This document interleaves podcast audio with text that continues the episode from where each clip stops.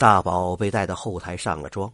过了一会儿，只见大宝顶着一张大花脸上了台。戏演完之后，李三拉着花脸大宝回家。路上，大宝不停的揉眼睛，不太说话。李三问他怎么了，大宝说：“呃，油彩进到眼睛里了，好难受啊。”李三加快脚步说：“再忍一下，等到了家，我好好给你洗洗。”可大宝非要立马洗不可。他挣脱了李三的手，往旁边一个小池塘冲去。没等李三反应过来，大宝就冲到了池塘边。因为跑得太快了，人直接跌进了池塘。李三赶紧跟着跳进池塘，可只捞到了一只鞋。他急得大哭。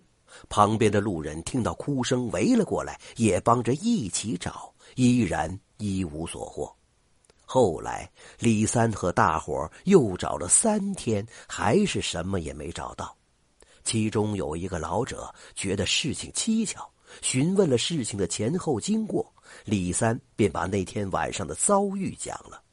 老者听完就说：“坏了，莫非你儿子并非跌进池塘，而是遭了江湖上的拐骗术了？幻童。”李三不解呀。何为幻童啊？老者说：“幻童大多是江湖戏团所为，他们表面上到处表演节目，背地里却拐卖幼童。这类戏团都有一个可以模仿小孩声音的侏儒，在去下一个地方表演之前，会先摸好点儿，暗中观察哪家哪户的孩子好下手。”选好目标之后，便在晚上到当地表演，中间会让小孩上台扮演丑角。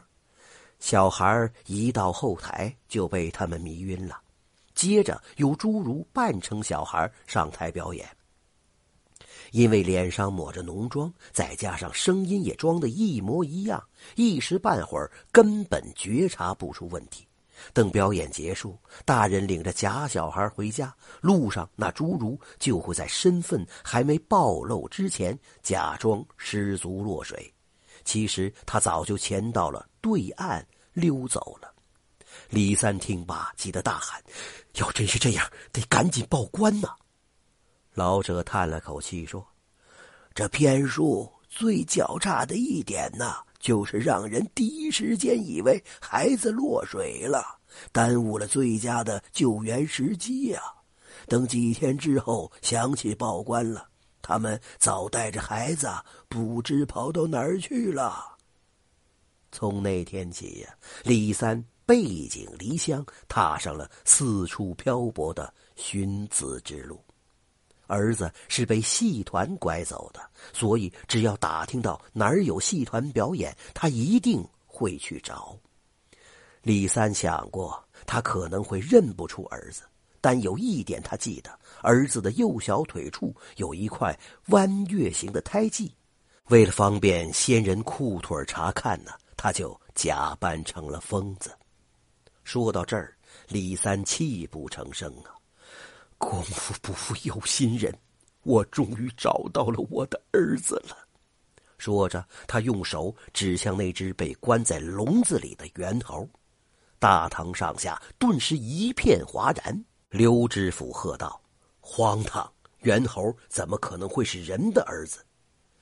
李三面不改色的说：“大人可派官差仔细的检查那只猿猴。”刘知府当即派人检查，谁知那猿猴身上缝着线，把线拆开，里边竟然是一个活人。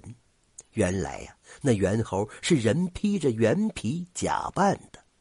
再看那个人，是一个骨瘦如柴的青年，他的右小腿处的确有一个弯月形的胎记。青年张着嘴，哇哇的叫着。大伙这才发现他的舌头被人割去了。李三是如何找到大宝的呢？原来呀，那天李三在台下看戏团表演，因为装疯卖傻，一直掀人裤腿儿大宝便多看了他几眼，竟然认出李三是自己的父亲。该怎么引起父亲的注意呢？大宝想起小时候，父亲曾带着他假扮孙悟空，还总是将金箍棒竖起来放在头顶。于是借着表演，他故意将金箍棒竖立在头顶。这一举动惹得观众大笑，也让李三起了疑心。李三想探个究竟，找机会留在了戏团。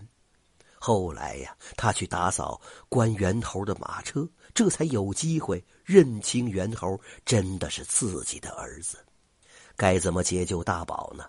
李三想，只有把事情闹到官府才行。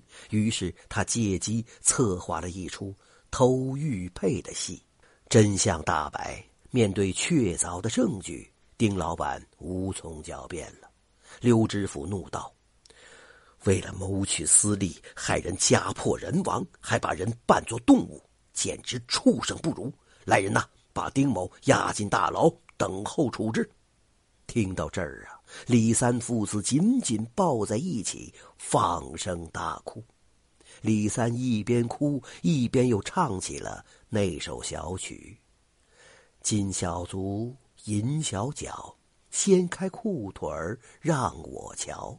左三年，右七载，今日终把。”而寻找，唉，这真是爱子不见心如绞，父亲装疯将儿找，苍天不负有心人，畜生落网法难饶。